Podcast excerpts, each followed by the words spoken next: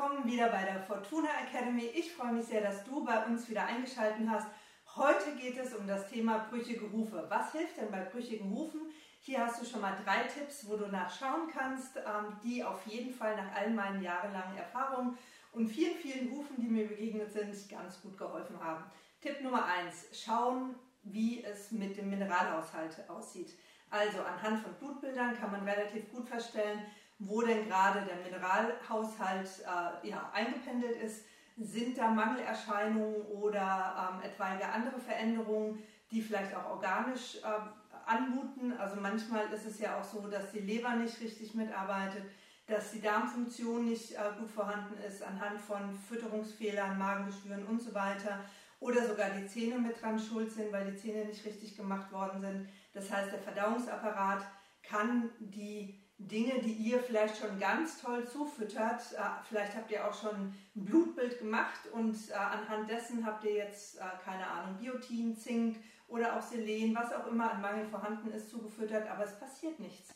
Also da nochmal auch mit drauf achten, Zähne kontrollieren, damit das, was im bereits Vorgang vom Kaumechanismus und Einspeichelungsmechanismus, was ja zur Verdauung schon gehört, dann auch richtig funktionieren kann. Euer Pferd wird es euch auf jeden Fall danken, denn einmal im Jahr sollte mindestens der Dentist, also der Spezialist für Zähne kommen.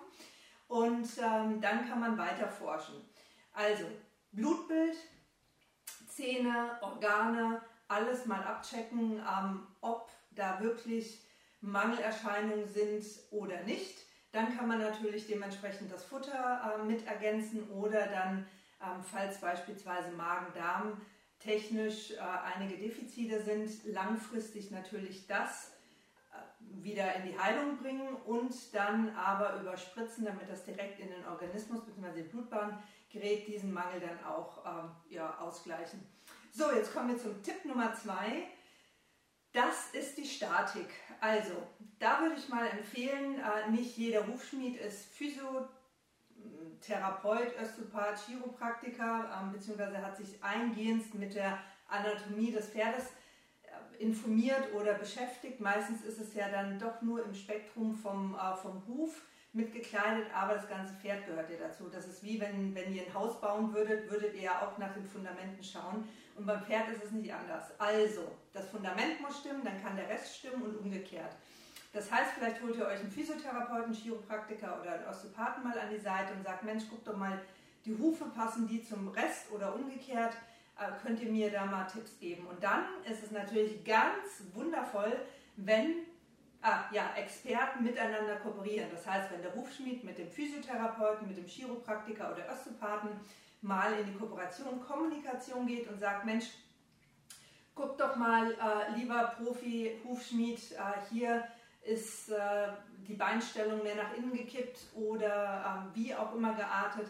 Und da wäre es ganz gut, wenn du an der Seite was wegnimmst. Zum Beispiel, also dahingehend, das sind auch oftmals ähm, wichtige, zuerst mal kleine Feintunings, aber wichtige Feintunings, die später dann auch solche Themen wie Arthrose und so weiter ausschließen. So, und dann gibt es noch den Tipp, und da wird sicherlich jeder Hufschmied oder Hufbearbeiter Freude dran haben, wenn ihr die Hufe regelmäßig wässert. Das heißt nicht äh, kurz mal absprüht, äh, abspritzt und dann einfettet, sondern wirklich wässern. Das heißt, vielleicht findet ihr Bottiche, die etwas niedriger sind und die Pferde lassen das zu, dass ihr die Füße da reinstellt oder im besten Fall habt ihr irgendwo auf eurem Grundstück eine Matsch, äh, ja, so eine Matschfläche oder sogar noch eine Wasserfläche, wo ihr das dann ganz wunderbar mit einbinden könnt. Es gibt ganz tolle Leute, die haben so eine Wasserbox konzipiert draußen, also sprich bisschen Erdaushub, Wasser rein, eine Abzäunung ähm, mit Elektrodraht oder sogar eine feste, je nach Luxuszustand oder Möglichkeiten, die man hat. Und dann das Pferd dort fressen lassen, also Kraftfutter fressen lassen oder einfach mal stehen lassen für eine halbe Stunde.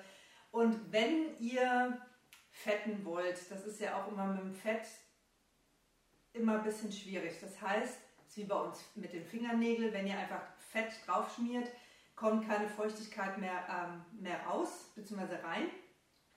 Und wenn keine Feuchtigkeit drin ist, ja, dann bringt euch das Fett auch nichts. Also Fett ist eigentlich nicht so die optimale Lösung. Besser wäre es, wenn ihr ja, mit dem Wasser das ausreichend macht, mit den restlichen Tipps, die ich euch schon gegeben habe, oder ähm, spezielle Lotions oder Gels, die dann wirklich einziehen. Äh, da gibt es natürlich wirklich viele, viele Möglichkeiten an Kombinationen und mit Kräutern drin und Essenzen drin und so weiter und so fort. Da gehe ich gerne mal im extra Video drauf ein, aber jetzt zuerst mal, um das abzuschließen, diese drei Tipps, Futter, Statik und Wasser, das sind so die Erfahrungen, die ich in all den Jahren gemacht habe, dass das komplett äh, meistens dann auch die Lösung ist. Ich wünsche euch ganz viel Freude damit, mit euren Experten dann äh, ja, in die Kommunikation zu gehen. Und dann, wenn ihr mehr Informationen wollt, könnt ihr gerne unter www.fortuna-academy.de euch in den Newsletter eintragen. Da kriegt ihr immer ganz äh, ja, tolle Angebote oder auch neue Informationen, die ich jetzt im Video vielleicht nicht so oft äh, veröffentliche. Oder ihr bleibt einfach hier im Abo drin mit Glöckchen und folgt mir dann noch bei Instagram. Ich freue mich sehr und wünsche dir und deinen lieben Vierbeinern auf jeden Fall ganz viel Freude. Tschüss!